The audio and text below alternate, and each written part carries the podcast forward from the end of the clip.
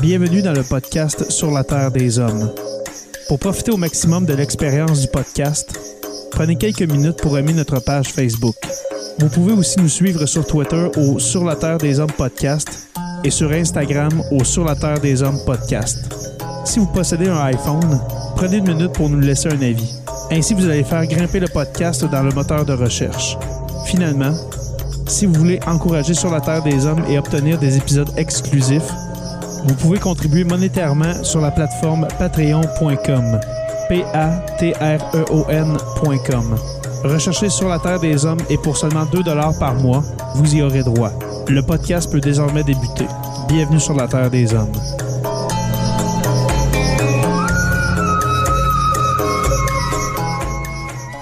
Cet épisode de Sur la Terre des Hommes est présenté par Construction Rivard.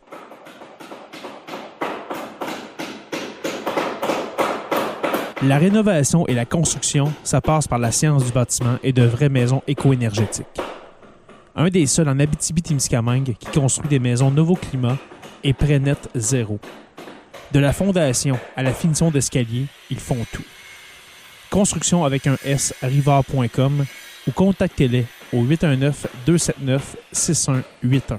Cette, euh, cette image qui a été diffusée en direct à la télé russe hier après-midi, Vladimir Poutine qui a réuni des étudiantes stagiaires hôtesses de l'air euh, d'Aéroflot pour faire le point sur le conflit. Alors on voit cette image, c'était ah oui, assez euh, étonnant. On va l'écouter, Vladimir Poutine, parce qu'il met la pression. Pour lui, les sanctions économiques, c'est une déclaration de guerre. On en a parlé avec Olivier. En tout cas, ça pourrait l'être. On va en reparler avec vous. C'est très, très important comme ça. Beaucoup de choses qui se passent. C'est évidemment un des moyens de de euh, la confrontation directe avec la Russie. Parce que tout ce qui, toutes ces sanctions économiques, c'est un des moyens de mener la guerre à la Russie.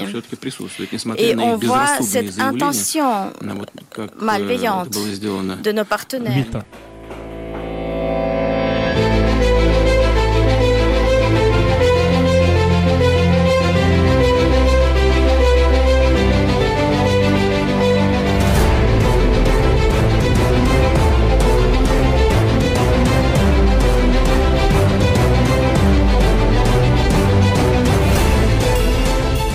Bonjour à tous et à toutes et bienvenue à cet épisode 180 de Sur la Terre euh, des Hommes.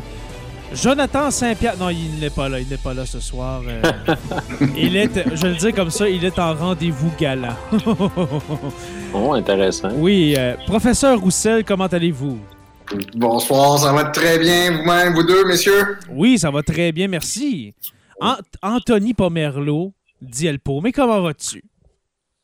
Hey, je me porte à ravir. euh, et merci de vous enquérir, vous aussi. Ben oui, ben oui, euh, j'ai su que la COVID était passée, avait fait des ravages chez Oui. toi. Comment ça va? Oui, oui, euh, tel un rouleau compresseur de, de, de, de 16 à 17 jours à peu près environ. Là, de, Ah là là là. de beaucoup de temps en famille. Oui, C'était hein. merveilleux. Sérieusement, euh, ça a été moins pire que je croyais, mais il y a quand même eu euh, une ou deux journées, une ou deux journées plus difficiles. Avant de commencer notre sujet, euh, qu'est-ce que tu as eu comme, euh, prin- comme principaux symptômes, mettons? Euh, alors, je dirais, c'est vraiment euh, au niveau des sinus, là, couler du nez énormément. puis un peu au niveau de la respiration. J'étais asthmatique. Fait que, je, c'est sûr que j'avais un petit peu moins de souffle. Mais je dirais, règle générale, c'était quand même pas si mal. J'ai même pas eu d'épisode de fièvre vraiment. Là. Un petit, mais sauf que j'ai eu les, les mêmes symptômes vraiment longtemps. As-tu mal à la tête, toi? Un peu, mais pas tant. Ma blonde, OK. oui. OK, moi, c'est ça que j'ai eu. C'est c'est juste le gros mal de tête. Je suis content, mon cher euh, Anthony, de te voir euh, sur tes deux pieds. C'est vrai que là, tu fais, Merci. l'épisode assis, mais quand même, euh, je suis content de, de te voir sur pied, mon cher ami. Et puis, Anthony, si, euh, si vous reconnaissez sa voix, c'est normal. euh, il, il était dans les derniers épisodes sur les Beatles avant que cette folie guerrière ne, ne débute. Alors, merci, Anthony, de, de te joindre à nous pour cet épisode. Euh, je ne vais pas dire spécial, parce qu'on va parler de l'Ukraine beaucoup, je crois, dans les prochaines semaines. Hein. Alors, merci de, te joindre à nous pour amener ton expertise. Et puis là, l'expertise... Écoute, je vais me sentir aux euh, premières loges. J'ai hâte de vous entendre euh, sur les sujets. Je veux un peu le pacing. C'est vraiment intéressant. Super. Donc, euh, oui, euh, j'ai hâte de vous écouter aussi, les gars. Super. Et puis moi, j'avais une demande spéciale pour toi, Anthony. J'espère que tu, euh, que tu as quelque chose à, nous amener parce que moi, j'ai hâte de t'entendre. Je ne le dis pas tout de suite. Vous allez voir tantôt. Si vous suivez sur la Terre des Hommes depuis maintenant presque quatre ans, vous connaissez le métier d'Anthony. Voilà. Euh, je On va s'amuser. Ben oui, voilà. je suis très heureux de, vous, euh, de vous voir, messieurs, ce soir. Et aussi nos patrons. Ça fait quand même longtemps qu'on n'a pas fait d'épisode seulement avec nos patrons. Euh, je, vous salue, les chers patrons. Et puis, j'aimerais en nommer quelques-uns, OK? Parce que dans les derniers jours, ça a été la folie pour Sur la Terre des Hommes, pour la page de, de Jonathan le prof aussi. Mais il y a eu plusieurs patrons qui se sont ajoutés euh, dans, le, dans les membres Patreon. Et puis, je veux prendre le temps de les nommer ceux-là, parce qu'il y en a vraiment beaucoup. Euh, premièrement, Joanie Martel-Roy, je te salue, ma chère, qui est une nouvelle curieuse. Jean-Philippe Vandal, aussi un curieux. Pierre-Luc Cartier, un stagiaire. Alors, euh, notre armée de stagiaires qui prend, prend du galon. Sonny Rousseau, un historien, lui, pour, pour sa part. Noémie Béchard, une curieuse. Gabriel Morin, curieux. Chantal Lortie, une stagiaire. Dégoldy, j'adore ça. Dégoldy est un curieux ou une curieuse, je ne sais pas trop. Alexandre Lessard-Martin, un curieux. Cédric Clavet, un stagiaire. Jocelyn Pelletier, un curieux. Et puis Marie-Pierre Delille, qui s'est ajoutée il y a à peu près 45 minutes, une érudite. Alors, euh, merci à vous, euh, chers patrons et patronnes, de vous joindre euh, à Sur la Terre des Hommes. Et puis là, je veux faire une annonce justement pour certains patrons que je n'ai pas réussi à contacter. Allez voir dans votre boîte de dans, votre boîte de messagerie de Patreon. Je vous ai envoyé un message disant envoyez-moi un lien pour qu'on vous invite euh, dans le fond, sur le groupe privé, le groupe Facebook privé de Sur la Terre des Hommes.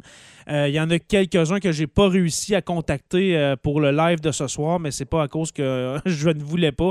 J'ai essayé de vous envoyer des messages, mais je, ne je crois que ça ne s'est pas rendu au au destinataire. Alors voilà. Alors allez voir votre, vos messages et puis on vous invite aussi pour les autres, les abonnés, à venir dans le, dans le patronat de Sur la Terre des Hommes pour assister à ces lives. Messieurs, voilà, les annonces sont faites. Bon, bonsoir les patrons. Je vois François Brassard, Mathieu Lauzon, euh, Facebook User, juste à, s'il te plaît, activer ton, euh, nom pour que je vois ton, ton joli minois. Alors, bien, bienvenue à vous. Messieurs, méchante semaine, n'est-ce pas? Les jours euh, se suivent et malheureusement se ressemblent. Comment vous trouvez ça? Êtes-vous, euh, commencez-vous à être alarmé? Comment vous vous sentez? Si je commence avec euh, mon cher ami Anthony.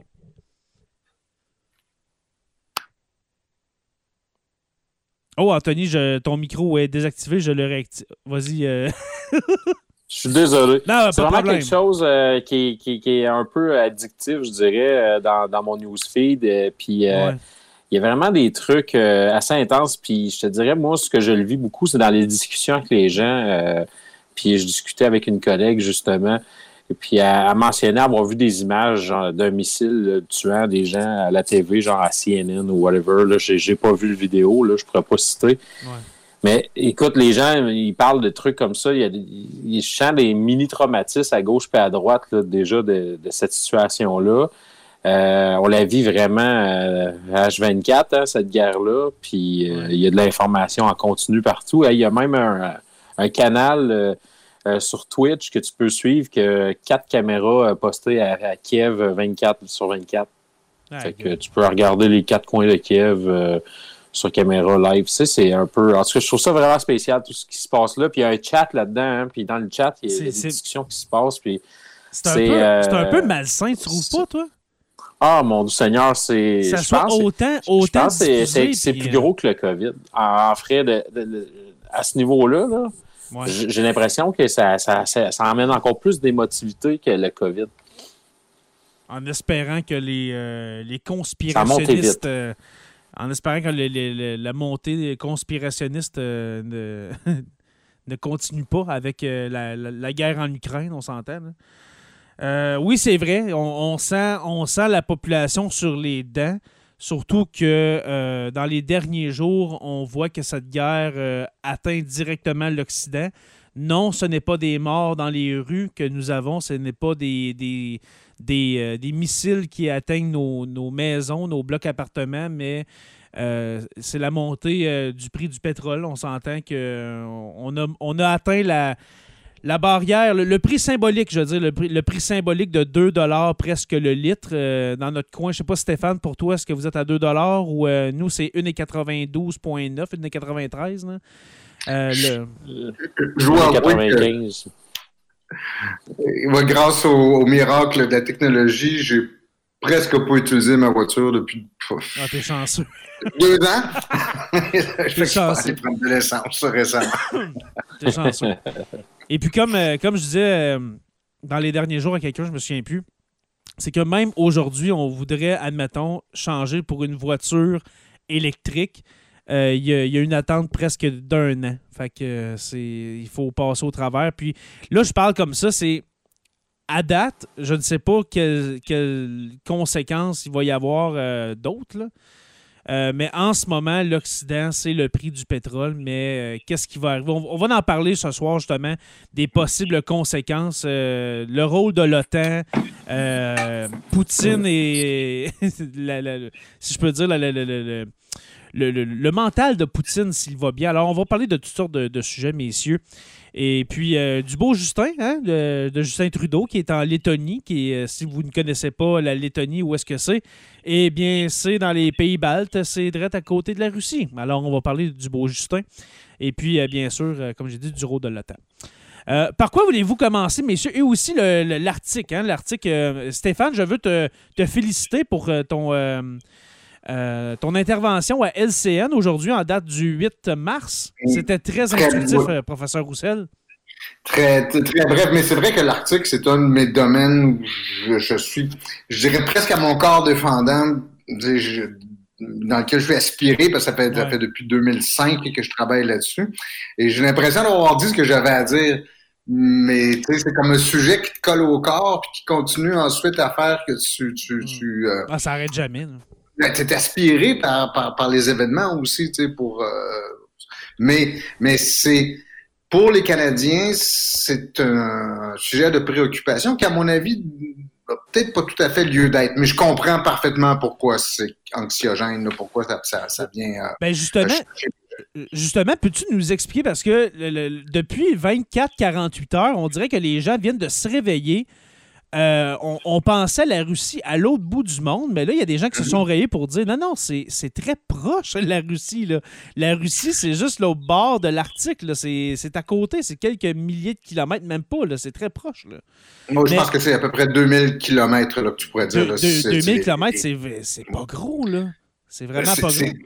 C'est pas gros, mais c'est quand même un océan. Et on dit l'obstacle naturel le plus difficile à, à traverser pour quiconque veut euh, mener une opération euh, offensive ou une opération militaire, les océans, c'est le plus gros obstacle. C'est vraiment ça qui est le, plus, rend les choses les plus compliquées. Deuxièmement, on parle de l'Arctique. Euh, c'est pas un océan qu'on traverse comme on traverse le, le, le, Pacifique ou l'Atlantique, même, par, par, même par mauvais temps. Euh, c'est extrêmement difficile. Et euh, une chose que je répète souvent, c'est de dire, bon, mais d'accord, on, on s'entend tous qu'il y a un potentiel d'exploitation de certaines richesses naturelles dans un avenir indéterminé. Mais pour l'instant, dans le cadre d'un conflit parce qu'on n'est pas en guerre contre la Russie encore. C'est peut-être bon de s'en rappeler quand on parle de ce sujet-là. Euh, mais s'il y avait un conflit plus ouvert, c'est en Europe que ça se déciderait, certainement pas dans l'Arctique. Mhm. Parce qu'en Arctique, il n'y a pas, dans l'Arctique canadien, il n'y a pas d'objectif stratégique. Il n'y a, pas un objectif qui vaut la peine d'être pris pour des fins militaires, sauf peut-être la base militaire d'Alert euh, qui est dans, à l'extrême pointe du Canada, dans le, dans le haut du triangle.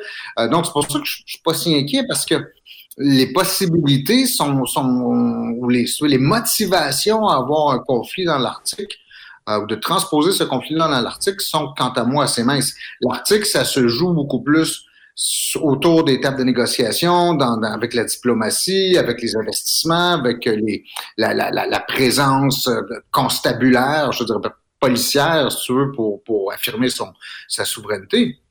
Mais c'est pas une zone militaire, c'est pas un champ de bataille. L'Arctique est une zone de transit et non pas un champ de bataille à proprement parler. Hmm.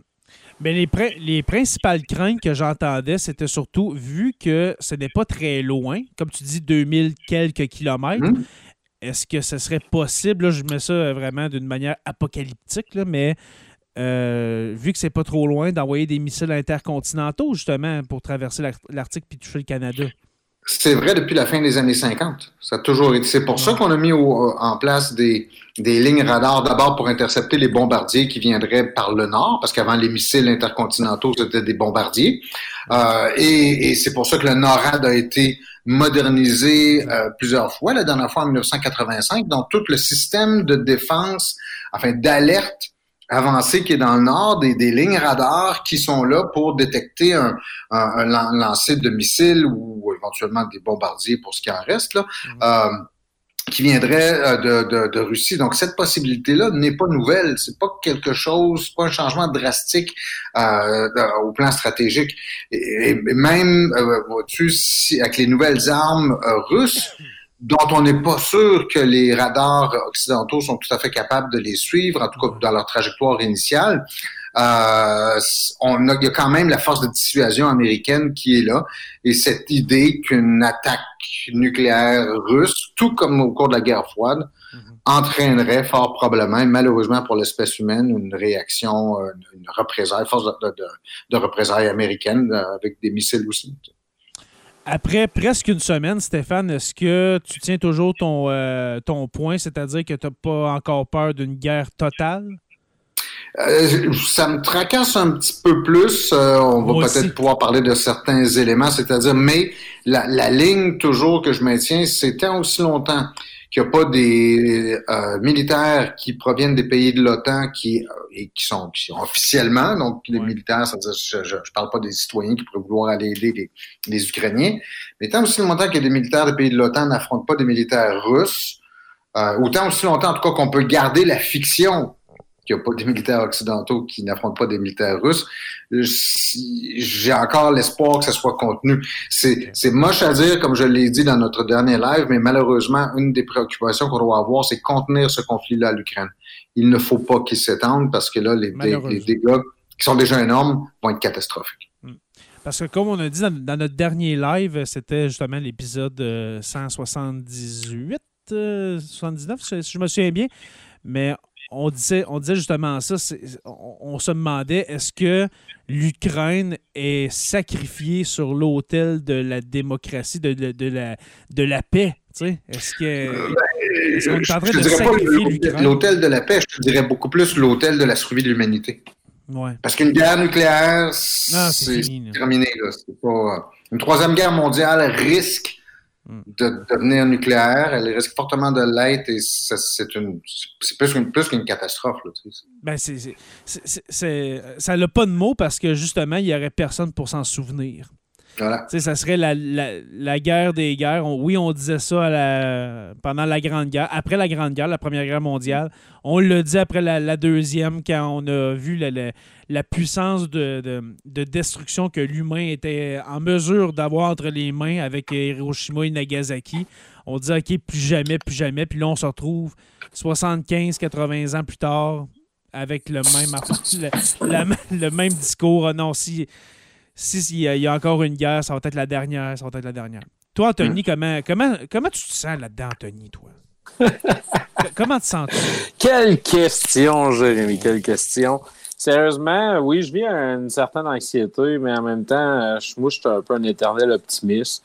Puis j'ai l'impression qu'il y a un jeu de, pouvoir euh, euh, qui risque de s'exercer. Puis je, je voulais parler un petit peu là, tantôt peut-être de, de, certains partenariats financiers qui se sont conclus entre la Russie et la Chine euh, dernièrement, justement, au niveau du gaz naturel, où ce que, euh, grosso modo, la Chine a affronté euh, plusieurs milliards de dollars à, la Russie, qui, qui était un pays qui, qui, voit ses avoirs euh, se faire dilapider, surtout avec cette guerre-là. Fait euh, tu sais, genre, ça me ramène un peu à, une idée rationnelle, peut-être, de la situation où je me dis, oui, en ce moment, la, menace nucléaire est brandie, mais elle a été brandie. Euh, c'est pas la première fois dans l'humanité qu'elle l'est. On n'est pas rendu à la des cochons non plus. Fait que, c'est, je reste quand même je dirais optimiste par rapport à ça, mais je suis totalement d'accord avec le fait que l'Ukraine en ce moment est en, est, en train de sacrifier. Là. Fait puis en effet, comme Stéphane l'a dit, il faudrait vraiment pas que ça commence à s'étendre parce que là, ça. C'est là que je pense que là, le deuxième, la deuxième coche, l'autre pic d'anxiété va embarquer, puis euh, on sait vraiment pas comment ça peut tourner, puis en combien de temps non plus. Fait que ça demeure vraiment des questions. Euh, j'essaie de, y aller avec ce que j'en comprends, puis euh, j'ai comme confiance que d'une certaine façon, être quelqu'un qui peut le raisonner, Poutine, m'amener à quelque part. On va en parler justement ce soir. On n'a pas encore, beaucoup parlé de la Chine dans nos épisodes sur l'Ukraine. Stéphane va nous faire un, bref résumé justement qui peut raisonner Vladimir Poutine aujourd'hui après deux semaines d'invasion en, Ukraine. Euh, on avait un commentaire de Mathieu Lauzon qui dit J'espère juste que l'OTAN ne va pas juste se dire Ah, puis de la merde, puis se lancer à bras, raccourcis sur, la Russie et déclencher la Troisième Guerre mondiale. Moi, c'est un peu ça. On dirait que je, sens l'OTAN on met euh, des, conséquences économiques, on envoie des armes aux Ukrainiens. Puis là, c'est pas que je, suis contre, mais vous allez voir mon, point de vue, euh, chers abonnés. On envoie des armes. Euh, aujourd'hui, le 8 mars, on a su que la Pologne enverrait des, euh, des avions de chasse, dans le fond, des chasseurs aux États-Unis pour se faire mm. modifier, si on veut, puis se, mettre se faire mettre un drapeau ukrainien dessus. Je sais pas trop quoi. Là. Stéphane, je, je t'ai vu hocher de la tête. Ah, c'est loin d'être fait encore. L'idée, ce serait que parce que les ben, Ukrainiens ont besoin d'un type d'avion qu'ils connaissent déjà. Ils n'ont pas le temps de se réentraîner sur des nouveaux des types d'avions américains. Et bon nombre des pays de, de, anciens alliés de l'Union soviétique, de, soviétique à l'époque sont dotés de matériel qui est très proche que de, celui des Ukrainiens, donc les MiG-29 dont on parle ici. Oui. Euh, et euh, donc, tu pas besoin d'un réentraînement des pilotes, juste une adaptation minimale. Euh, mais c'est loin d'être encore fait parce que tout ce que j'entendais aujourd'hui là-dessus, c'est que des réserves au département d'État américain, les Polonais voudraient que d'autres les suivent là-dedans. Euh, c'est vraiment pas clair comme, comme situation. C'est pas quelque chose qui. qui mais c'est dangereux. C'est vraiment dangereux. Euh, ben, justement parce que, rappelons ce qu'on a dit dans, dans, les derniers épisodes, les derniers lives aussi. L'OTAN, aussitôt qu'il y a. Euh, si, admettons, un soldat, un soldat de l'OTAN euh, participe euh, ou traverse la ligne puis s'en va aider directement les Ukrainiens, c'est le début d'un conflit global. Mais là, est-ce que l'article 5 qui dit justement si un pays est attaqué, un pays de l'OTAN est attaqué, eh bien, on est dans, l'obligation d'aller l'aider. Est-ce que ça rentre là-dedans, justement, de fournir autant de matériel militaire? Parce que là, moi, je trouve que c'est vraiment une grosse participation indirecte euh, au conflit. Là.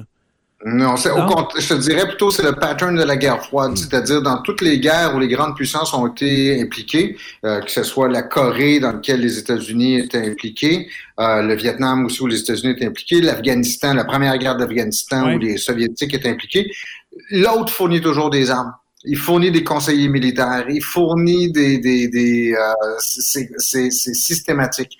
Et ça, c'est comme ça faisait partie d'un modus operandi acceptable. Tant qu'on fait ça. L'idée, c'est pas d'envoyer des unités constituées. Puis même, je dirais, il y aurait quelques soldats d'un de, pays de, de l'Alliance Atlantique qui prendraient sur lui d'aller se battre aux côtés des Ukrainiens. Mais c'est très facile pour les États occidentaux de dire, écoutez, là, c'est quelqu'un qui a décidé ça par lui-même. Nous, on n'est pas, euh, on c'est pas nous qui sommes derrière la décision. Euh, ce serait une manière de sauver la face. Tu Mais, moi, tant a des, des, des, unités constituées qui agissent sous l'ordre de leur gouvernement, on peut s'en sortir. Mais moi, je pense à Poutine, les gars. Je pense à Poutine depuis le début. Il a pas l'air tout là. OK, on va se le dire, il a pas l'air tout là, le beau Vlad. Là. Lui, comment qu'il va l'interpréter? C'est ça qu'il faut se dire. Si il voit justement l'OTAN s'organiser, euh, là, Justin Trudeau est en Lettonie, tout ça, on ne sait pas comment il pense. Est-ce qu'il est assez paranoïaque pour dire Oh, ça, je vois ça vraiment comme une déclaration de guerre? Puis il l'a dit la, semaine dernière si vous vous mettez au travers de notre chemin, euh, vous allez voir des conséquences que nul n'a jamais vues. Là. Fait comment qu'il pense, Vladimir, en ce moment? C'est ça qui était peurant. Là. C'est mon avis, justement. Il faut, se mettre dans, sa peau pour dire OK, comment ils vont interpréter, euh, interpréter ça, le bonhomme. Là? Ben, je pense qu'il aimerait être un peu euh, Staline 2. ah, c'est absolument ça. Il y, a, beaucoup de similitudes. Là. Il en a parlé aussi. Là. Euh, écoute, c'est. C'est assez, assez, particulier.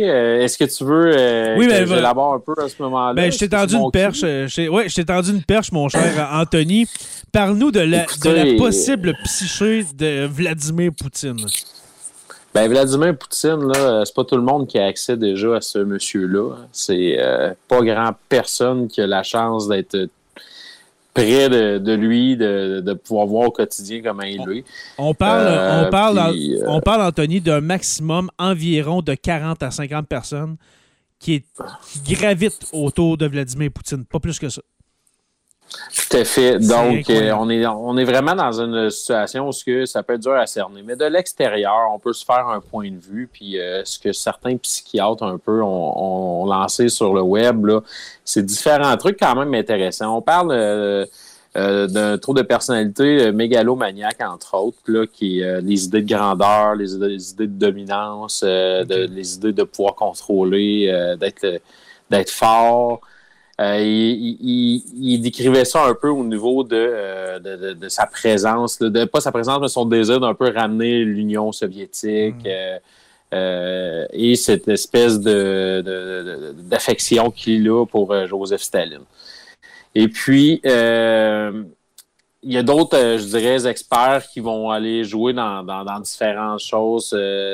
qui, ça va se promener autant qu'il y en a qui vont parler d'une espèce de de syndrome qui n'est pas nécessairement encore, euh, je dirais, approuvé chez les neuro euh, psychiatres ou euh, dans la neuroscience, entre autres.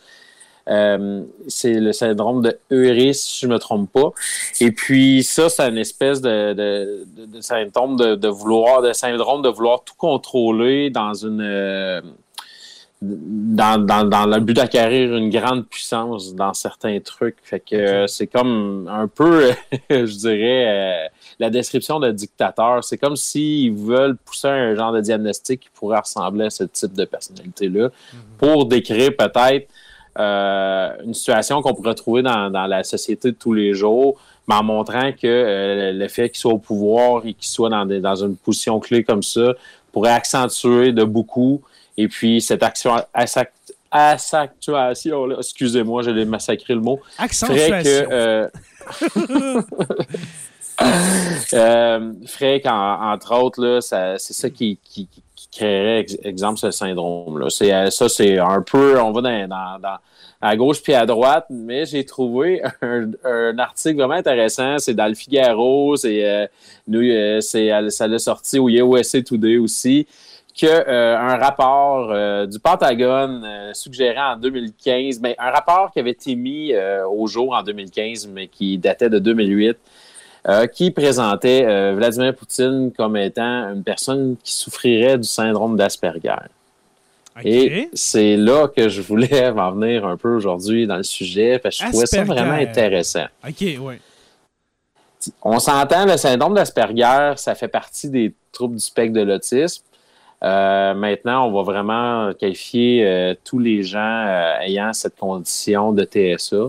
Mhm. Donc, on n'entend plus vraiment de diagnostic syndrome de Asperger, mais on, si on recule un peu, euh, C'était moins bien défini à l'époque, mais on avait quand même certaines caractéristiques euh, qui euh, euh, distinguaient les Asperger, exemple, des autres personnes autistes. par exemple, au niveau, il n'y a, pas de retard au niveau du développement du langage. Quand même, le langage est quand même atypique. des fois, ils vont avoir une prononciation particulière.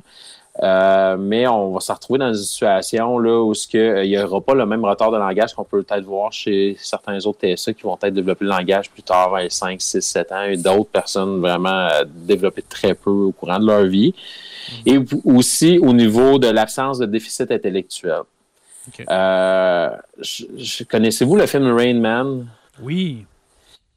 Donc, cette personne-là, tu sais, euh, c'est justement la meilleure euh, définition qu'on pouvait trouver euh, au niveau genre cinématographique de ce qu'est un syndrome d'Asperger. Et, et puis, ils sont souvent dotés d'une très grande intelligence et aussi d'un désir quand même de contrôler chaque chose, un peu peuvent avoir certaines obsessions, des tocs. Puis on s'entend que si on a un syndrome d'Asperger ou on est TSA, on peut quand même avoir des troubles euh, de, la personnalité. on peut quand même être TPL si on est autiste. On peut quand même. Je ne sais pas à, quel pourcentage, là, je m'avancerai pas là-dessus, mais euh, ça peut être un amalgame de euh, certains trucs. Je suis tombé dans le noir, désolé. ça, j'allais dire. J'étais là, OK, j'ai mon ordi. Donc, Écoute, euh, à ce niveau-là, je trouvais quand même que c'était intéressant parce qu'on disait qu'il est très isolé. Euh, les caractéristiques autour de TSA, c'est au niveau de, toutes les interactions sociales. C'est, comme on pourrait dire, c'est un de leurs grands défis hein, dans, leur vie tous les jours. Et puis, euh, la lecture aussi du non-verbal, la lecture des, des, conversations, des degrés aussi, quand même qu'on a une intelligence supérieure, elle peut être difficile. Et puis, on peut être on peut avoir la tendance, exemple, de quelqu'un qui aurait, mettons, une douance euh, reliée à ça, qui ferait que euh, on aurait une hyper-émotivité, une hypersensibilité qui viendrait avec ça. Donc, euh, je ne sais pas dans quel univers Vlad, Vladimir Poutine a grandi. Je ne sais pas à quel point il avait le droit de laisser aller ses émotions. Mais si on est dans un melting pot, comme je suis en train de présenter de façon très hypothétique, et je ne suis loin d'être un expert dans le dossier, on pourrait se dire qu'il y a quand même certaines choses qui peuvent le pousser à avoir des réactions euh, démesurées et un peu, on pourrait dire, euh, ben, on va dire dans le terme impulsif, tu sais, qu'on risque de ne pas voir venir autant que ça. Donc, euh, comment on peut ramener, tu sais, je sais pas, moi, s'il y a un psychiatre qui, qui, se permet de travailler avec Poutine présentement, ça, je sais pas s'il accepte non seulement que quelqu'un de même lui euh, l'aide, je n'ai aucune espèce d'idée, mais euh, j'espère que les gens autour de lui présentement, ils ont quand même la tête froide, puis qu'ils sont quand même capables de le challenger sans passer proche de je suis pas sûr. D'en mourir, comme on pourrait dire. Donc, euh, je, trouvais ça quand même euh, intéressant d'apporter ça dans l'épisode. Quand tu m'as posé la question, euh, je me suis dit, écoute, si hypothétiquement on a quelqu'un qui souffre du syndrome d'Asperger, on a quelqu'un d'hyper intelligent, d'hyper probablement cultivé sur plein de trucs. On s'entend qu'il il doit être une éponge à information. Mais surtout Donc, sur, sur de semi oui, en effet. Puis, tu sais, la Russie a toujours eu un peu une espèce de. Puis, ça, on avait appris ça un peu dans nos cours de psychosocial à l'université, une espèce d'aura de, paranoïaque, euh, paranoïa euh, au-dessus d'eux, tu sais. Euh, tu sais pas trop qu'est-ce qui peut se passer. Tout le monde regarde un peu par la fenêtre. Là. Je, je, je dirais, je euh, caricaturise un petit peu là-dessus. Mais on a quand même de quoi de, qui pourrait quand même emmener je dirais, en direction de la paranoïa de Vlad Poutine. C'est ce que, entre autres, Hillary Clinton euh, avait mentionné, euh, je, crois c'était en campagne électorale, euh, justement, contre M. Donald. Euh, donc, euh, je dirais là qu'à ce niveau-là, peut-être qu'on a un mélange de trucs qui fait de lui euh, une bombe à retardement. Et puis, j'ai vraiment hâte de voir la suite des choses. Puis, je vais être vraiment intéressé là, d'entendre un peu ce que la Chine là, peut faire comme. Mm-hmm.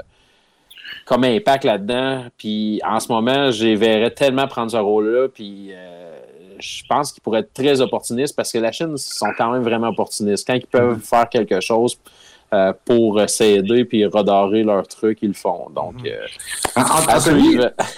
euh, euh, juste pour que tu développes un petit peu là-dessus, jusqu'à quel point par exemple, on, parle de quelqu'un qui, qui, pourrait, par exemple, perdre contact avec la réalité ou avec les conséquences de ses actes. C'est-à-dire, euh, parce que moi, j'ai toujours vu Poutine comme quelqu'un d'extrêmement calculateur, comme un joueur d'échecs très froid mm-hmm. euh, et qui euh, qui a aussi, c'est comme quelqu'un qui aurait lu Machiavel et qui l'aurait très bien intégré. Euh, donc, quelqu'un aussi de très rationnel. Ce que tu me dis tempère beaucoup cette notion de rationalité, ou en tout cas, elle est filtrée par quelque chose ou, tout ça, mais est-ce que ça peut mener jusqu'à une situation où tu dis, bon, cette personne-là perd à la fois la, capacité de faire un calcul qui lui permet de, de, de, de mesurer les conséquences de ses, ses actes, et est-ce que ça mène aussi à une forme de nihilisme? Est-ce qu'il y a un lien quelque part entre ces attitudes-là ou c'est, euh, ça dépend de la personnalité? Disons qu'il peut être quand même resté stoïque et puis euh, très froid. Entre autres, il en prend plaisir euh, dans ses interrelations de le faire. c'est documenté un peu que dans ses caractéristiques. je dirais quand même que ce qui pourrait arriver, c'est vraiment si un événement qui, qui, l'expose un peu, genre dans, qui n'est pas capable d'avoir le contrôle dessus, puis que ça vient le chercher émotivement, c'est là que ça peut devenir une bombe à retardement. Et puis, on s'entend qu'en ce moment, depuis qu'il est en, en poste, c'est probablement la situation la plus tendue qu'il a eu à gérer. Et puis, c'est probablement la, la, première fois qu'il que, vraiment a des gros mouvements qui s'opposent à ces décisions, puis ouvertement, puis partout dans le monde, puis et, euh, McDonald's qui s'en va aujourd'hui, Coca-Cola, etc. c'est vraiment de, de partout. Fait que, tu sais, pour l'instant, si, si lui il sent qu'il est encore en contrôle de tout ça, puis il est capable de se faire croire qu'il est en contrôle de tout ça, ben, on, risque de voir quand même quelqu'un euh, à la Vladimir Poutine, mais suffirait d'un événement. Euh, tantôt, Jérémy, tu parlais là, avec les lignes de l'OTAN. Euh, il suffirait peut-être d'un événement de ce type-là qui viendrait le chercher puis que là, il, il craquerait. Tu sais, c'est pas comme un Adolf Hitler qui était décrit comme quelqu'un de quasiment hystérique, là. Euh, euh, il y a ses ordres. C'est vraiment plus de c'est vraiment comme un joueur d'échecs méthodique. Puis c'est pour ça que je trouvais que ça collait beaucoup avec euh, le côté Asperger, où ce qu'on a quelqu'un de justement qui analyse beaucoup puis qui analyse rapidement. Euh, puis que, tu sais, au travers de ça, qu'est-ce qui pourrait mener à ça? C'est que si la tension augmente et qu'il vit justement une émotion, peut-être qu'il n'est pas en mesure de gérer, mais là, ça peut devenir quand même inquiétant. On a un commentaire avant de continuer de Chantal qui dit euh, s'il vous plaît, euh, moi je vais le mettre, euh, s'il vous plaît, ne pas donner de diagnostic de TSA sans l'évaluation ni de troubles de personnalité. Ceci stigmatise davantage les personnes vivant avec ces troubles. Vladimir Poutine correspond plutôt à la définition de psychopathie. Euh, c'est, on ne dit pas, Chantal, que euh, Vladimir Poutine est Asperger. On amène une possibilité. Puis euh, on n'a pas pris n'importe On n'a pas pris n'importe qui pour venir en parler non plus. Connaissant Anthony, ce n'est pas quelqu'un j'ai trouvé tantôt dépanneur qui, qui, était capable de dire le mot psychologie sans Oh, je suis capable de me massacrer quelques mots quand même. mais c'est ça, mais euh, ce que je veux dire là-dedans, c'est vraiment ce qui avait été rapporté là, comme étant une idée du Pentagone. Là. On est aux États-Unis. On, Puis on amène des je me suis, entre autres, amusé un peu à faire, à, faire le portrait, à faire des corrélations. Mais on s'entend que euh, on, on, peut parler aussi de, de, de psychopathie d'une certaine façon, mais en même temps, euh, comme je disais tantôt au départ, euh, c'est très, très difficile et puis ça va avec des observations de l'extérieur. Exactement, parce qu'on n'a pas, pas, de euh, rapport psychiatrique de Vladimir Poutine. Mm-hmm. on ne verra jamais ça. Il y a cette hypothèse-là de, de peut-être euh, Asperger. et puis là, il ne faut pas dire que là... On s'amuse, on s'amuse. Ben oui, c'est ça. ne faut pas nous citer comme quoi sur la Terre des Hommes dit que Vladimir Poutine est Asperger. Non, non, absolument pas. Puis en plus, c'est selon, selon ce que tu as lu de de, documents venant du Pentagone euh, ou de, du Figaro aussi, euh, que tu disais, Anthony? Oui, ben dans le fond, c'est USA Today puis le Figaro qui avait sorti ça en 2015. Mais là, à l'époque. de 2008 là, qui provenait du Pentagone. Ça, je veux pas un autre scandale. Attends, tu peux Je veux pas un autre scandale disant que sur la Terre des Hommes, on dit que Poutine est Asperger et que toutes les Asperger peuvent être comme Poutine. Arrêtez-moi ça. Là. OK? Non, Juste pour pas qu'il y ait de scandale, on n'en veut pas de scandale. C'est probablement un mélange de, de, de, plusieurs trucs. Euh, et fort probablement, là, euh, au niveau de la mégalomanie, là, c'est, fort exactement, présent. Exactement. Écoutez, là, on, il est peut-être en train de vivre un épisode maniaque. On pourrait parler de. Ah non, on pourrait aller dans plein de sphères.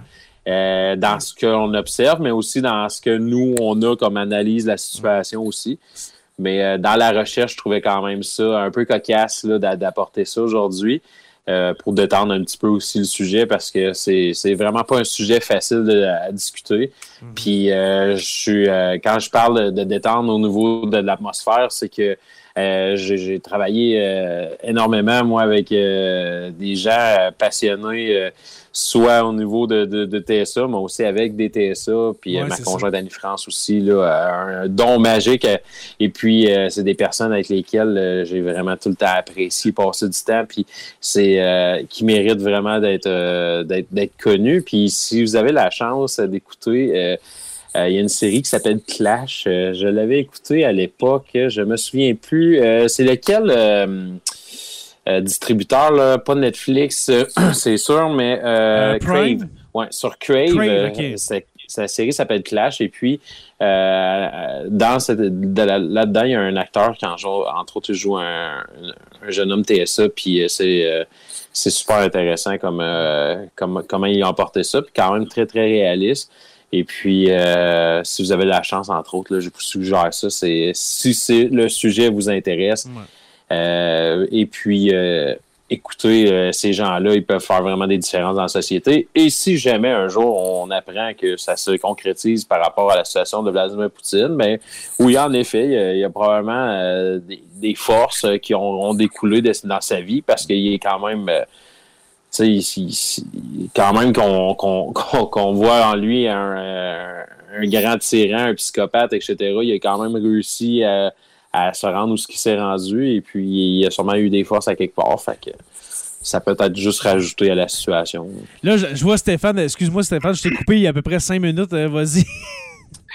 Euh, dans cette, discussion-là, ce que je, euh, je souhaiterais apporter, c'est que d'abord, l'étude des personnalités, des, des caractères est un modèle, parce que que vous sachiez, moi j'enseigne un, cours qui s'appelle Analyse de la politique étrangère, dans lequel, avec mes étudiants, on, on utilise plusieurs modèles théoriques différents mhm. et on les compare dans des études de cas.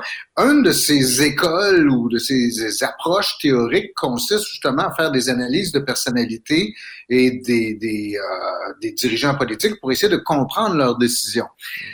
Ça pose un, un problème à la fois politique puis éthique. Euh, euh particulier dans la mesure où on, et, et, Anthony, tu, me corrigeras, je me trompe, mais généralement, on va dire toute forme d'analyse de, la personnalité ou du profil doit euh, impliquer la participation de la personne, sauf des cas exceptionnels. C'est-à-dire que donc, il faut qu'on ait à la fois l'accord et la participation de la personne qui est visée par ça.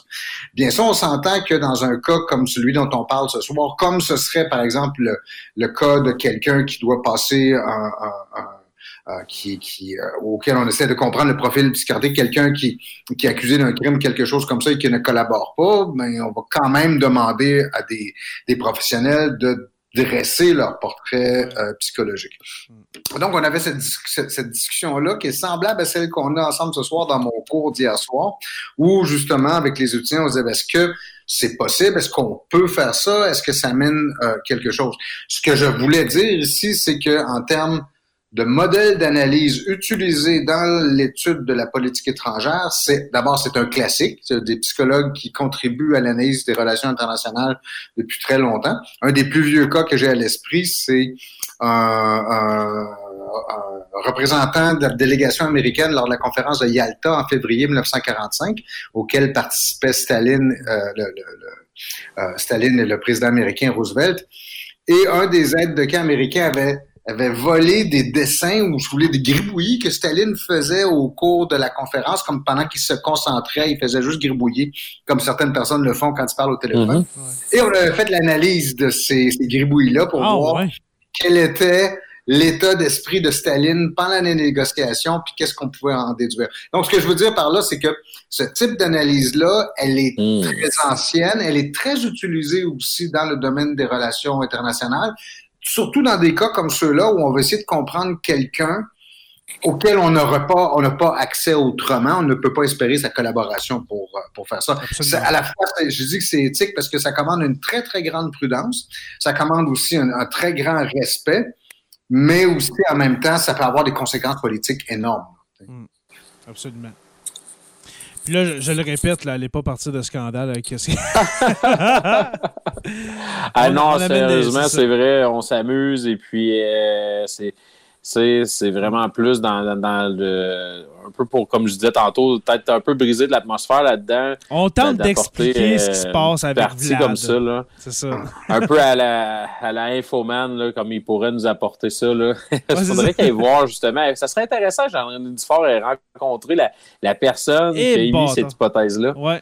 Hein? Ça serait fait du bon stock. Ou d'aller euh, interviewer du monde euh, sur la place rouge, ça serait incroyable. Si je peux me permettre un autre commentaire aussi, parce que qu'est-ce qui justifie, je pense, le recours à une approche euh, comme celle-là, c'est qu'ici, on a un cas où les pouvoirs sont très clairement concentrés dans les mains d'un individu. Lorsque vous avez un système politique dans lequel le pouvoir est assez dilué, où vous avez des freins ou des obstacles à l'exercice d'un pouvoir euh, que je dirais qui est, qui est unilatéral, en fait, qui est, qui est exercé par une seule personne, qui est euh, euh, euh indiscriminé, en fait, le, dire donc dans un cas comme ça où le pouvoir est concentré dans les mains d'une seule personne, ça devient encore peut-être plus important de comprendre la manière dont cette personne-là pense. Mm. Euh, ça devient comme un exercice qui est particulièrement important s'il n'y a rien qui permet autrement de canaliser ou de, de, de freiner l'exercice de ces décisions arbitraires et unilatérales. Exactement. Euh, Qu'est-ce que vous pensez de l'hypothèse disant que, euh, que Staline, j'arrive pas de les mélanger, disant que Poutine serait gravement malade et puis que ce serait son champ du cygne, cette, euh, cette euh, invasion de l'Ukraine? Essayer de, pas de reconstruire, mais tenter, oui, une, une annexion de l'Ukraine avant de, avant de trépasser. Dû à une maladie. Écoute, il y avait certains trucs, là plus ou moins vraisemblable qui roulait un peu à ce niveau-là, qui serait atteint d'une démence, entre autres. Il euh, y en a qui ont même euh, questionné s'il n'y avait pas un début d'Alzheimer, mais écoute, les mêmes questions ont sorti lorsque Donald Trump était au pouvoir. Ouais, c'est ça. à quelque part, euh, je pense qu'il y a des gens maintenant qui, qui dilapident un peu leurs opinions à gauche et à droite par rapport à ça. Mm-hmm. Mais justement, on sait tellement peu sur ce, ce bonhomme-là, mais j'ose imaginer que s'il est malade, ça doit être quand même un peu connu, mais au point que ça se rende euh, à nous autres, je, serais surpris.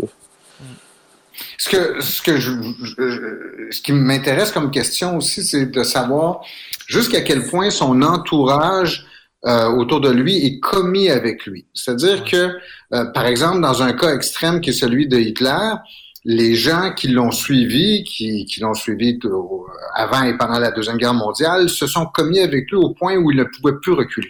Ils savaient que Hitler les entraînerait dans, sa chute et c'est pour ça qu'ils ont, ils ont résisté jusqu'au bout d'une manière qui est totalement irrationnelle.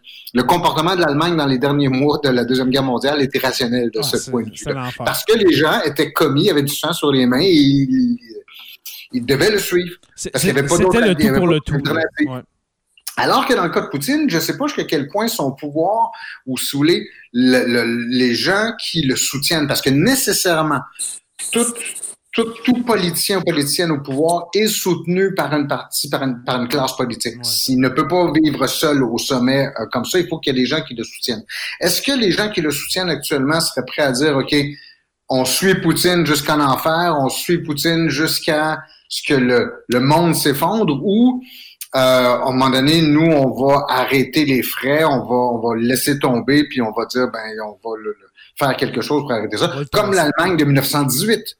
qui est très différente de l'Allemagne de 1945. On a arrêté les frais à un certain moment donné parce qu'on voyait que c'était plus euh, utile, sans que la classe politique soit entièrement discréditée en, Allemagne en 1918, contrairement à ce qu'il y a en 1945. Je ne sais pas où se situe la Russie. Je ne connaissais, je connais pas assez bien le système russe pour essayer d'évaluer quelle est la solidité réelle des appuis dont, sur lesquels Poutine s'appuie pour rester au pouvoir. Ben, parlons justement, messieurs, de ces appuis qui, qui doivent euh, disparaître comme neige au soleil euh, ces temps-ci.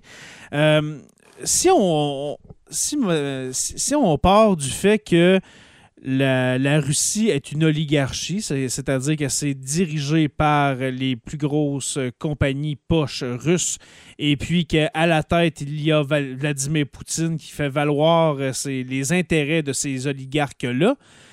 Euh, je donnerais pas long à, Vladimir Poutine. Il ne doit pas en rester bien long parce que là, la situation, parlons justement de la situation de la Russie qui est presque en faillite d'ici 4 à 6 semaines la Russie est en faillite totale.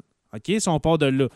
Est-ce que les oligarques russes, comme tu as dit Stéphane, vont suivre Poutine jusque dans la tombe pour l'Ukraine ou bien ils vont se dire, comme, Frank Pocket a si bien dit dans l'épisode du Crash où je suis allé, hier c'était hier, puis là on te tasse. Sans vouloir dire, il t'a bien fait jusqu'en 2022, mais là c'est fini mon Vlad. Est-ce que ça peut arriver jusque-là? Parce que là, il y a un, ex-oligarque russe euh, dont j'ai oublié de nommer le nom, mais qui est maintenant, euh, je crois, en Californie. Euh, il demeure en Californie et puis il promet un million de dollars pour, pour la mort de Poutine. Pour qui ramènerait sa tête, justement. C'est un ex-oligarque qui parle. C'est pas un citoyen russe simplement riche. c'est un ex-oligarque russe qui veut la tête de Vladimir Poutine. Ça en dit long, là. Oui. Encore que je te dirais, Jérémy, que je suis pas sûr que le pouvoir de Poutine repose exclusivement sur, sur un groupe comme celui-là, parce que Poutine est arrivé au pouvoir justement en opposition à ceux qu'on appelle les oligarques, et il y en a beaucoup qui ont été débarqués, tassés, emprisonnés, assassinés. C'est, c'est, c'est, euh, il, représentait beaucoup plus quelqu'un qui venait de l'appareil d'État et qui voulait, euh, je, là je, je m'avance, ok, je suis en dehors de ma, zone de, de, compétences, mais je pense qu'il représentait quelqu'un qui voulait rétablir le pouvoir de l'État après l'espèce de party que, que, Boris Yeltsin avait laissé faire lorsque l'Union soviétique et la Russie a, est passé d'une économie dirigée à une économie euh, euh, de marché. Ouais.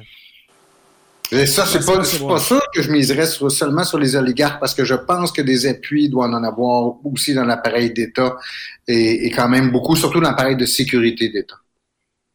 Admettons, pour, euh, par exemple, l'armée, le, renseignement. Euh, oui, c'est ça. La police. La police, qui, euh, qui voit plus un Vladimir Poutine en place pour garder l'ordre. C'est ça que je comprends?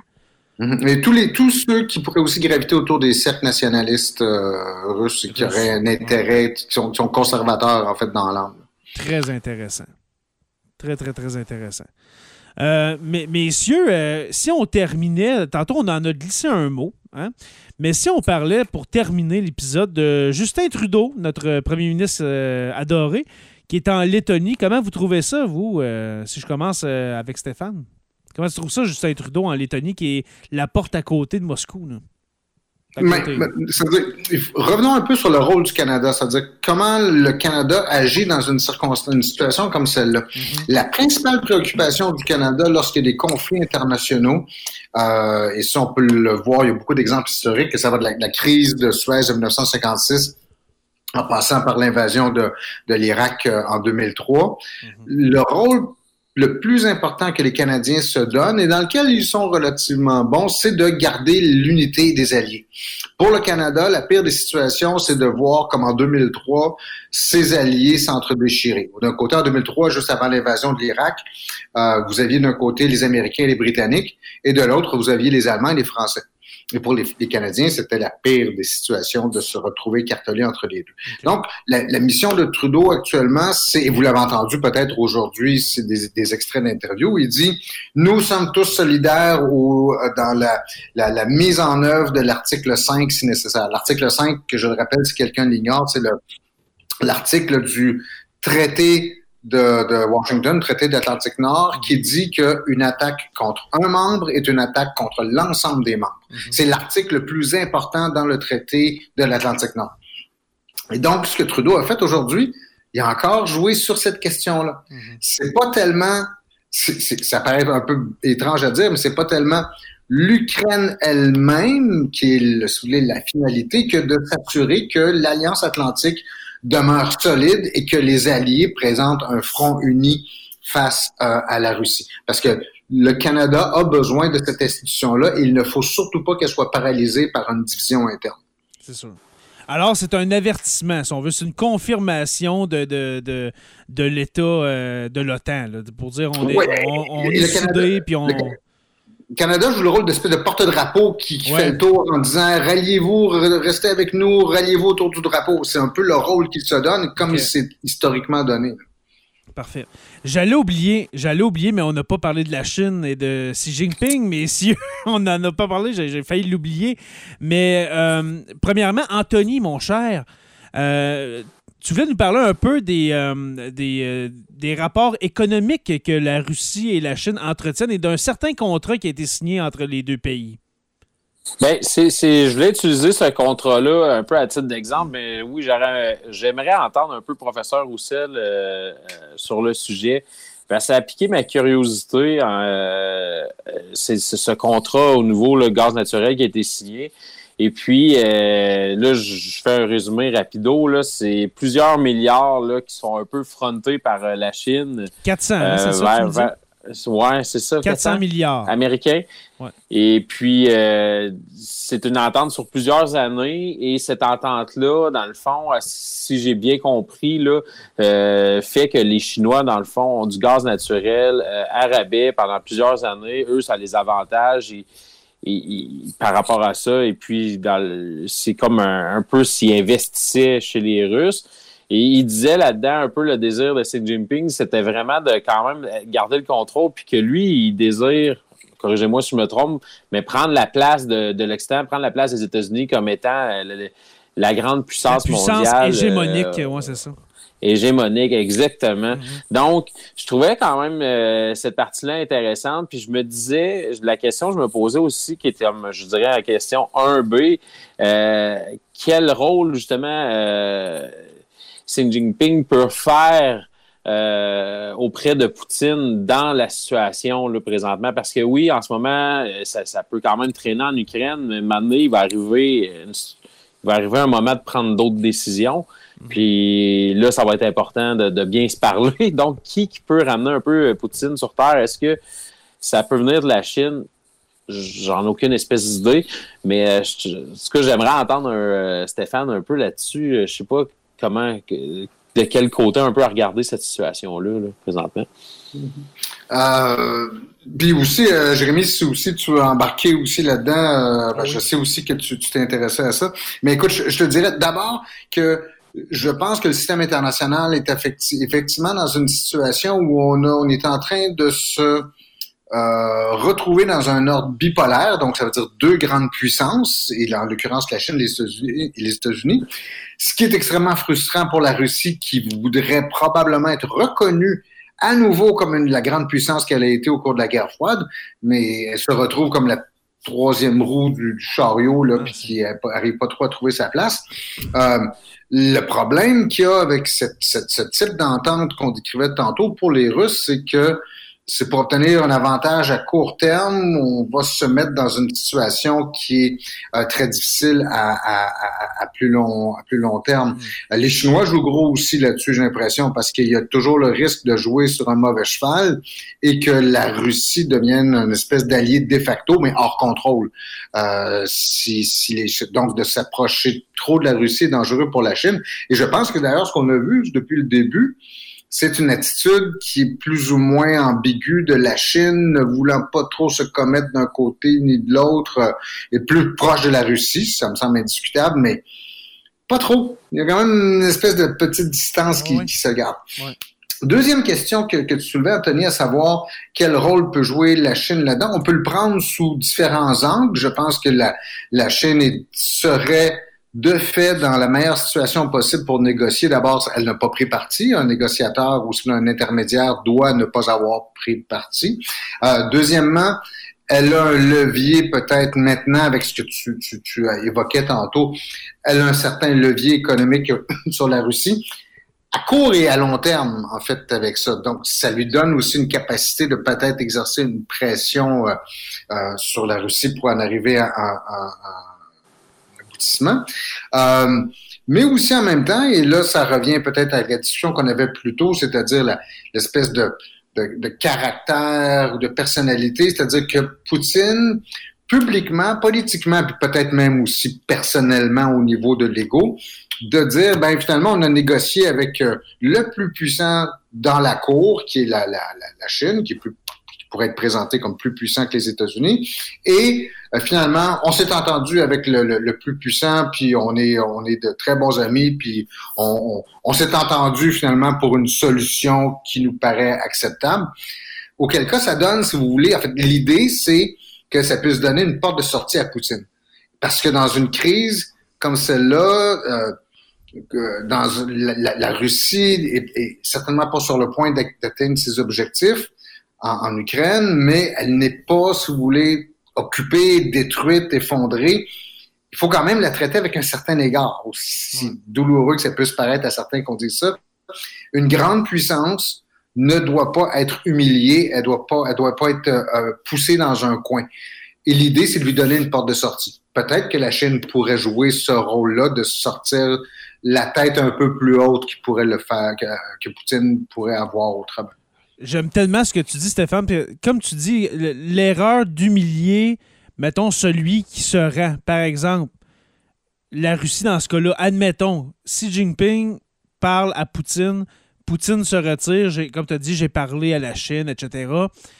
Euh, s'il y a d'autres des, conséquences, mettons, économiques à la Russie, si, admettons, on fait payer les dommages qui sont causés, là, on ne sait pas quand ça va arrêter cette guerre-là. Mais si Kiev est complètement détruite, là, on parle de Mariupol, on parle euh, de, plusieurs grandes villes, euh, Kharkiv euh, aussi en, Ukraine. Si on fait payer les dommages à la Russie, ben là, c'est sûr que l'économie russe s'effondre. Et puis là, on se retrouve dans une espèce de conflit comme à, la fin de la, la, Première Guerre mondiale, où est-ce que là, l'économie de l'Allemagne, dans ce cas-là, s'est effondrée et on, voit une espèce de montée de, d'un mouvement fasciste, etc., pour euh, dire on s'est, fait avoir, on s'est fait humilier, etc. Qu'est-ce que tu en penses? Exactement. En fait, j'avais cet exemple-là en tête aussi de l'occupation de la Sarre en 1922 qui avait humilié l'Allemagne complètement pour faire payer précisément les dommages de guerre. Et aussi que c'est pour la même raison et que l'Allemagne de l'après-deuxième guerre mondiale a finalement été assez rapidement libérée de toutes ses dettes. Euh, encore, le but, c'est de dire, ben, ramenons-le rapidement dans notre dans notre cercle. Et j'ai la conviction que les dommages qui sont faits actuellement en, Ukraine ne seront pas payés et probablement même pas réclamés à, à, la Russie. Ça va être plutôt des compagnies chinoises ou occidentales qui vont participer à la reconstruction de, de, de l'Ukraine. Il faut voir dans quel état ce pays-là va en sortir, mais c'est Et puis pour terminer, une question aux deux, et puis euh, je peux même répondre aussi, euh, votre avis, si admettons ça finit pour le mieux, que, la Russie euh, se retire, quel prix devra payer Vladimir Poutine pour, pour cette invasion-là, s'il en sort vivant, bien sûr? Est-ce que c'est un cas de cour pénale internationale? Est-ce que c'est un changement de gouvernement? on va le tasser. Qu'est-ce que vous pensez qui peut, qui peut arriver? C'est vraiment dur. Écoute, Jérémy, euh, sérieusement, je ne suis pas assez versé en la matière, mais je m'attends à ce que ça serait peut-être le champ du signe pour lui euh, au niveau des pouvoirs. C'est mon avis. Puis euh, une retraite là, euh, une retraite très bien et très grasse dans, en arrière-pays. Non, je dis n'importe quoi. Mais écoute, j'ai un peu la misère à me prononcer là-dessus parce que je suis pas assez versé justement à la matière. Je Je sais pas qu'est-ce qui peut l'attendre à ce niveau-là. je, je, suis d'accord avec Anthony qui a effectivement la, la, la je pense que l'avenir le plus plausible, c'est d'abord, je crois pas qu'il puisse être traîné devant une cour de justice. Euh, on ne, on ne traîne pas le dirigeant d'une grande puissance devant une cour de justice. Ça, c'est réservé malheureusement aux dictateurs des petits États, malheureusement. Malheureusement. Euh, donc, je pense plus comme Anthony, effectivement, que ce serait qui va être écarté du pouvoir. Une forme d'exil plus, ou moins brutalement, mais je veux dire, bon, les dirigeants, les dirigeants russes, c'est en fait le dernier dirigeant soviétique qui a été euh, si vous voulez, assassiner, c'est le successeur de Staline, euh, Beria, euh, qui a été assassiné. Puis là, il faut remonter en 1953 ou début 1954 pour voir cette, cette situation-là. Donc, je doute qu'il soit assassiné, même si c'est pas impossible. Mais probablement, comme disait Anthony, ben, ça va être une retraite dorée peut-être à Sochi. C'est exactement où ce que je pensais, ça aussi. L'espèce de station balnéaire russe. Là. ou, dans, les, dans, le stade olympique. ou, un dans, dans, ces nombreux manoirs à plusieurs dizaines de millions à, faire du cheval en chest. Euh, euh, et à faire de la plongée sous-marine, n'importe quoi. Euh, il y a des personnes, est-ce qu'il y a des personnes connues qui seraient susceptibles de, remplacer Poutine? Moi, j'ai aucune connaissance vraiment de, des, euh, des, possibles successeurs. Euh, qui pourrait. Stéphane, est-ce que tu connais un peu les politiciens russes? Non, hein?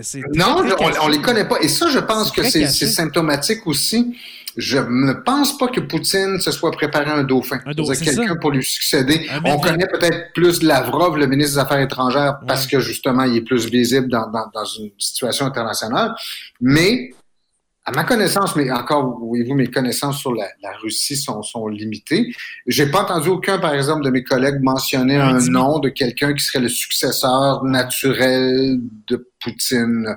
Et je, dans bien des cas, les dictateurs préparent leur dauphin, mais c'est dangereux en même temps parce que si tu prépares ton dauphin trop bien, c'est lui votre poignarder. Devient, ben, oui, oui, il devient en tout cas un candidat idéal pour succéder à la personne dont, dont on va accélérer la sortie. Est-ce je suis malheureusement pas capable de répondre à cette question. Est-ce que c'est jamais arrivé ça dans l'histoire Non, mais non, jamais, jamais. est-ce que est-ce qu'un Dimitri Medvedev pourrait revenir, par exemple? Possible, parce que c'est celui qui a peut-être le plus exercé le pouvoir à l'époque dont il a été président pendant que Même c'était une marionnette de Poutine. A purgé quatre ans comme premier ministre. Euh, ce serait une possibilité, mais je ne sais pas qu'est-ce qu'il est devenu depuis. Parfait. Euh. Oui, c'est vrai, on n'entend plus parler, mais on n'en entend plus parler de, de Medvedev, malheureusement. Euh, merci beaucoup, messieurs, pour votre, votre participation, pour votre soirée, d'avoir consacré votre soirée à Sur la Terre des Hommes. C'est très apprécié merci toujours d'organiser tout ça puis de faire tout ça. C'est toujours très agréable. Ben euh, c'est toujours étonnant. Les conversations sont toujours étonnantes puis euh, enrichissantes. Comme dirait ma mère, c'est mon social. C'est mon social de la semaine de faire ça. Je retourne euh, les remerciements, moi aussi. C'est toujours un plaisir à Dieu. Et puis, j'espère que bientôt, on fera la dernière partie de notre trilogie sur les euh, absolument. Oui, absolument. Et puis, Anthony, je te le redis, euh, à chaque fois que tu viens dans Sur la Terre des Hommes, je te le dis, tu es toujours le bienvenu dans ce podcast. Ah, merci. Peu importe le sujet, tu te présentes et puis tu es toujours le bienvenu pour euh, justement faire ton social euh, de la semaine, mon cher. Je te remercie beaucoup. Yes. Merci de m'offrir ça. Ben, yes. Euh, merci aux patrons, hein, les patrons qui ont, qui ont été là ce soir. Pas beaucoup de commentaires. On, sent qu'ils étaient vraiment scotchés au propos du prof Roussel ce soir. Alors, merci beaucoup aux patrons, patronnes d'avoir été là. Merci aux nouveaux patrons que j'ai nommés en début d'épisode. Merci aux abonnés de suivre Sur la Terre des Hommes. Nous sommes euh, disponibles sur Apple Podcasts, Spotify, Google Podcasts et YouTube au Sur la Terre des Hommes podcast.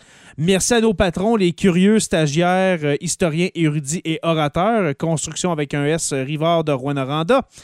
Euh, pour rejoindre les patrons de Sur la Terre des Hommes, rendez-vous au patreon.com barre oblique SLTDH. Alors, Patreon, P-A-T-R-E-O-N.com barre oblique SLTDH.